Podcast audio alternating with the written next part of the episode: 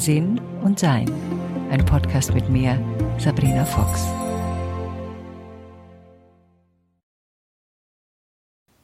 Ich glaube, solange ich mich erinnern kann, habe ich mir Frieden gewünscht. Das ging schon in meiner Kindheit los, wo es einfach gelegentlich nicht so besonders friedlich war.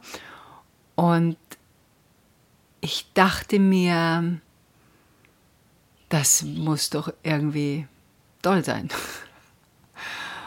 Als ich eine junge Erwachsene war und auch, ja, ich glaube, viel hat sich bei mir getan ab 30, als ich anfing, ja, Mutter zu werden, zu meditieren, da begann eine richtige Verwandlung. Und das ist mit 30 sehr, sehr häufig, dass wir ja uns verändern.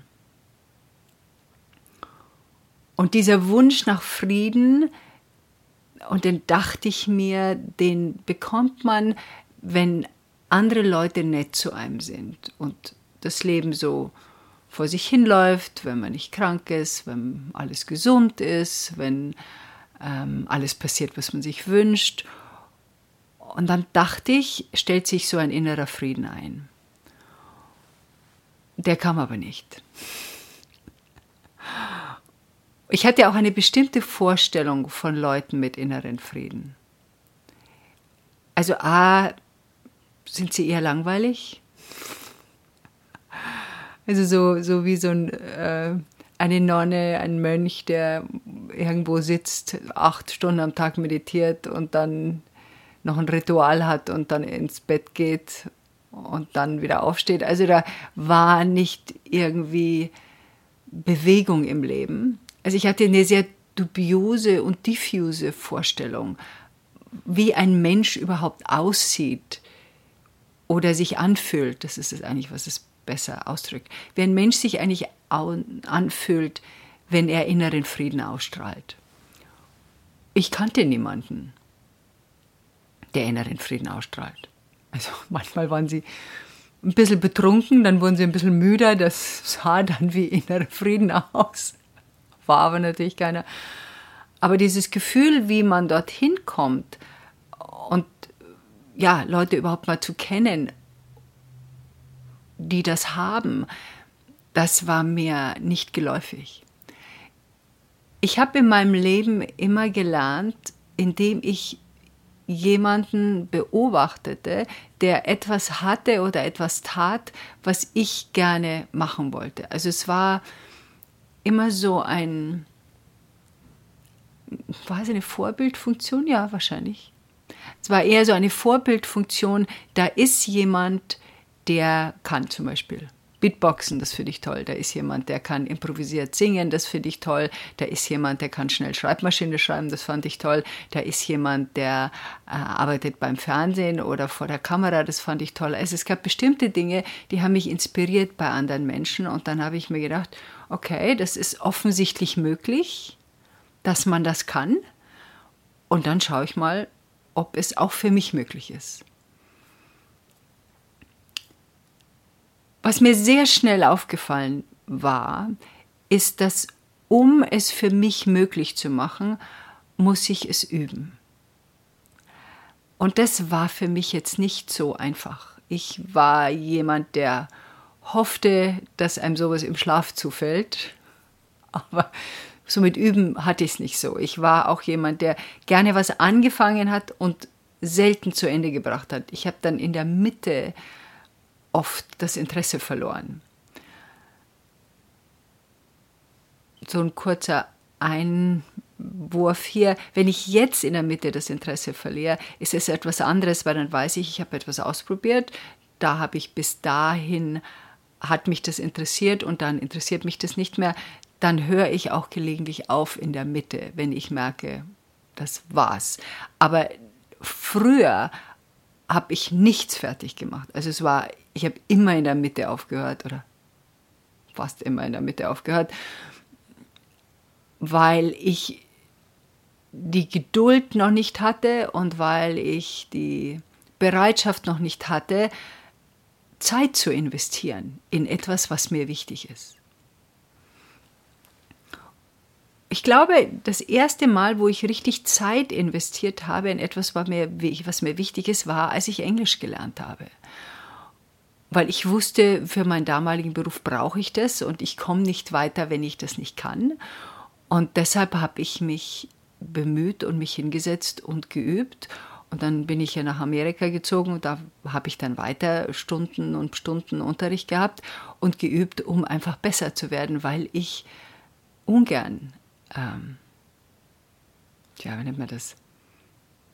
Ja, nicht gut bin in dem, was ich tue. äh, ich möchte schon gerne gut sein in dem, was ich tue. Das macht mir Freude, etwas aus einem Zustand des Nichtkönnens in einen Zustand des Könnens zu bringen.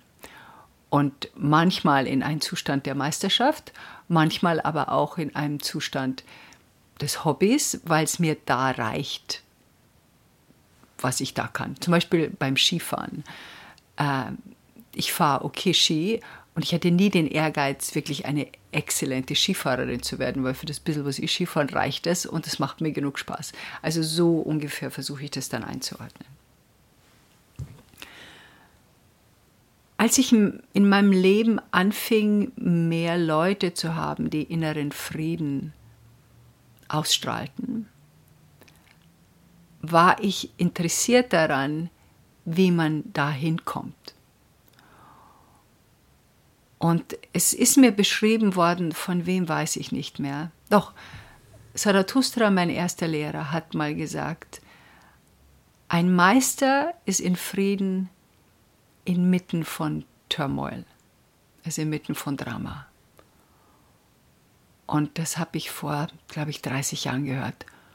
Und das fand ich faszinierend. A master is in peace in the midst of turmoil. Und das war, da war ich weit davon entfernt. Und daran erkennt man auch seinen eigenen Grad des inneren Friedens. Wie gehen wir mit Krisen um? Sind wir in der Lage, in dem Moment der Krise gelassen in einem Zustand zu bleiben. Weil das ist das, wo sich dann zeigt, wie weit ich bin in meinem inneren Frieden. Natürlich zeigt sich der innere Frieden eigentlich im täglichen Leben. Bin ich hyperventilierend quasi, mache ich mir Sorgen um alles Mögliche.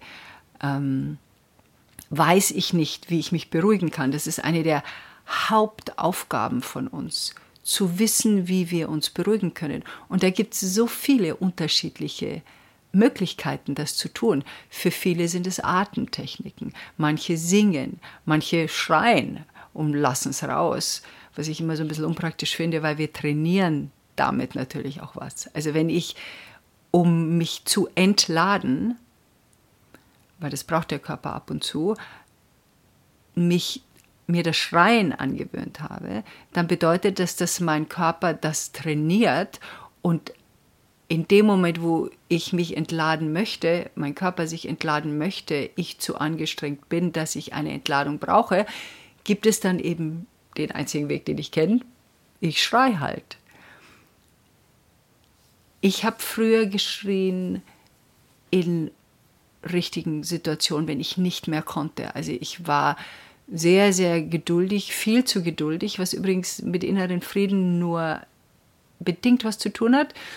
Und wenn ich dann nicht mehr konnte, bin ich laut geworden. Da stand ich aber schon mit dem Rücken zur Wand und hatte das Gefühl, wenn ich jetzt nichts sage, sterbe ich, habe ich das so gedacht wenn ich jetzt nicht sage, ja, gehe ich unter. Es war so ein Gefühl von so, so, so das letzte Aufbäumen. Ich kann nicht mehr. Und da musste ich mich mir angewöhnen, rechtzeitig vorher was zu sagen, sondern ich habe viel, viel runtergeschluckt und viel mit mir ausgemacht. Und ein gemeinsames Problem kann nur gemeinsam gelöst werden. Das hat lange gedauert, bis ich das gelernt habe. Und wie ich dann gemerkt habe, ich muss den kleinen Dreck schon wegräumen, bevor es ein Riesendreck wird.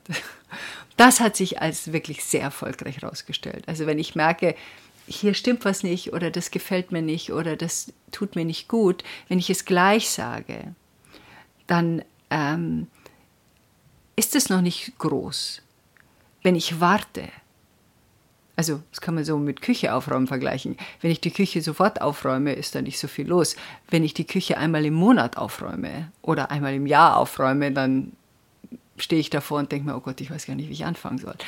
Also da, es gibt so, so logische Dinge, finde ich, auch im spirituellen Weg, die so hilfreich sind, wenn wir das in, in einen, ein anderes Konzept legen.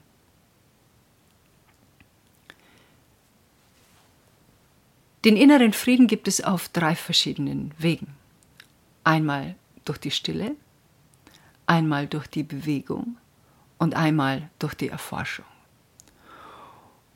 Und jetzt kommt es darauf an, was für ein Typ Mensch wir sind, worauf wir am besten anspringen, was unser Körper braucht. Also angenommen, unser Körper ist voller Adrenalin und wir sind Herz klopft und wir merken, wir müssen was loswerden, dann hilft es, wenn wir uns bewegen, weil der Körper eine Entladung haben will von diesem ganzen Adrenalin und wir es rauslassen wollen. Wenn ich hingegen ein Problem habe, was immer und immer wieder kommt und was offensichtlich eine Seelenaufgabe ist, das sind alle Probleme, die immer und immer wieder kommen, das bedeutet, dann setze ich mich hin und erforsche das oft mit einem Stück Papier, schreibe mir etwas auf oder gibt es bestimmte Meditationen dazu. Also ich, ich schaue genau nach, was hat denn das jetzt eigentlich ausgelöst, wo kommt das denn eigentlich her? Und wo ist der Anfang? Und wie kann ich das integrieren, um damit dieser innere Aspekt von mir einen, einen, einen Platz hat, der gesund ist und der mich in einer Entwicklung weiterbringt, wo ich mehr inneren Frieden habe. Und Stille ist, finde ich, einfach eines der wichtigsten Dinge überhaupt. Meditation, Ruhe, Atmen, den Körper runterfahren, zu wissen, wie ich ähm, mein System und mich selbst ja, trösten kann. So ein bisschen wie, wie wir Kinder waren und wenn wir eine wunderbare Eltern gehabt haben oder eine Person, die, ja, der wir vertraut haben und wir konnten in dessen Arme flüchten. Und da fühlten wir uns so geborgen und nichts kann passieren, weil diese Person bei uns ist. Und das ist das, was wir uns selber geben. Wir lernen, erfahren, hm, erfahren eigentlich. Wir erfahren, dass wir diese Person sind. Und das erfahren wir zum Beispiel auch, wenn wir zurückschauen, was wir schon alles geschafft haben, was wir schon alles, ja, zum Teil überlebt haben, was wir schon alles durchgestanden haben. Und wenn wir uns erlauben, diesen milden Blick auf uns zu haben, also die innere Beobachterin, die äh, uns anschaut, wie ein Engel uns anschauen würde und nicht wie eine Schullehrerin, die immer an uns etwas auszusetzen hatte oder ein Pfarrer, der uns äh, klein gemacht hat. Wenn wir es schaffen, uns selbst mit dieser liebevollen Aufmerksamkeit zu betrachten, dann entsteht in uns ja eine, eine Dankbarkeit auch für uns selbst, was wir schon probieren und was wir schon machen jede und jeder von uns versucht sein Bestes. Jede und jeder von uns versucht sein Bestes. Das ist bei manchen, was wir vielleicht beobachten, wo man denkt, hm, das könnte aber vielleicht nur ein ganz schönes Stück besser gehen. Ja, aber trotzdem versuchen wir in diesem Moment unser Bestes. Und rückblickend haben wir einfach nur das so machen können, wie es uns eben möglich war. Wir hatten nur das bestimmte Werkzeug. Mehr Werkzeug hatten wir nicht. Und das ist bei allem, was wir lernen und wo wir eine gewisse Meisterschaft erringen, ist, weil wir Zeit investieren, weil es unser Interesse ist und weil wir es üben. Da gibt es keine Pille.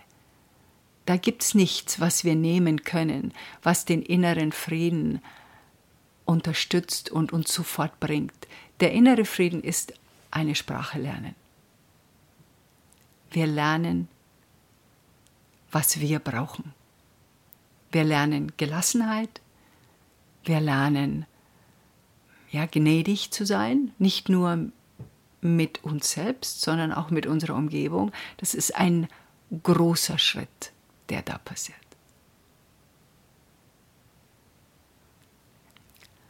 Vor einem halben, dreiviertel Jahr ähm, hat mich Sinnsucher gefragt, ob ich nicht nochmal einen Kurs machen möchte. Und dann bin ich ja gerade aus meiner zweieinhalb Jahre Pause rausgekommen und merkte, ja, ja, das möchte ich wieder. Und habe dann einen Kurs konzipiert, der heißt Werkzeuge zum inneren Frieden. Weil ich glaube, wir müssen,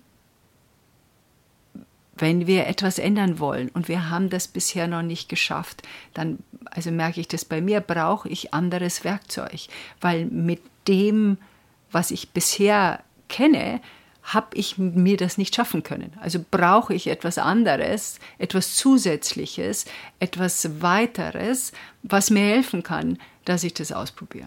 Und deshalb ist es ein Mitmachkurs geworden. Also es ist ein Kurs, wo viele, viele Sachen vorgestellt werden, von Stille, von Bewegung und von Erforschung, ähm, die du alle mitmachst. Also das ist spannend, weil es so die Möglichkeit gibt, es geht nicht darum, dass du was hörst. Hören oder schauen, das ist super nett. Wir lernen Skifahren nicht, weil wir uns Skifahrvideos anschauen. oder wenn, bist du ein Wunder. Wir lernen Skifahren, weil wir uns Ski anschnallen und auf einen Berg gehen, auf einen Hügel gehen lieber und jemand dabei haben, der uns mal sagt, was da die Regeln sind und was für uns funktionieren könnte. Und dann üben wir das, indem wir unseren eigenen Körper beobachten und schauen, was passt für mich, welche Ski passen für mich, welcher Hügel gefällt mir, welche Bewegungen will ich machen. Und das ist dasselbe oder ähnlich, das gleiche natürlich nicht, wie beim inneren Frieden. Wir probieren Sachen aus. Und mit diesem großen Werkzeug, was da vor dir liegt und was du alle ausprobierst. Und dann wirst du feststellen, das Werkzeug funktioniert am besten für mich. Und das funktioniert für mich. Und das auch, aber das ändere ich ein bisschen um, damit es besser für mich funktioniert. Und das ist der Sinn und Zweck dieses Kurses. Ich freue mich, wenn ihr Lust habt, ihn euch mal anzuschauen. Gibt es ein Video, was ein bisschen erklärt, wie er funktioniert. Und äh, wenn ihr dem inneren Frieden das Gefühl habe, ja, das ist etwas, was ich einfach haben will in meinem Leben, dann würde ich mich freuen, wenn der Kurs euch nützlich ist. Wenn ihr Interesse habt, könnt ihr euch auf meiner Website umschauen, sabrinafox.com oder auf sinnsucher.de. Und worauf ich mich besonders freue, ist, es wird am 10. Mai einen Live-Termin geben, also Online-Live-Termin per Video, wo ich eure Fragen beantworten kann, wir uns austauschen können. Und äh, ja, das ist eine Gelegenheit, die jetzt schon lange nicht mehr da war. Und da freue ich mich wirklich ganz besonders darauf. Es gibt nichts Spannenderes als die innere Erforschung. Es ist so faszinierend, herauszufinden, wer wir wirklich sind, wie wir funktionieren, was uns zu dem Menschen gemacht hat und dann diese Freiheit zu erleben und diese Gelassenheit zu erleben, dass wir es sind, die unser Leben gestalten. Enjoy life.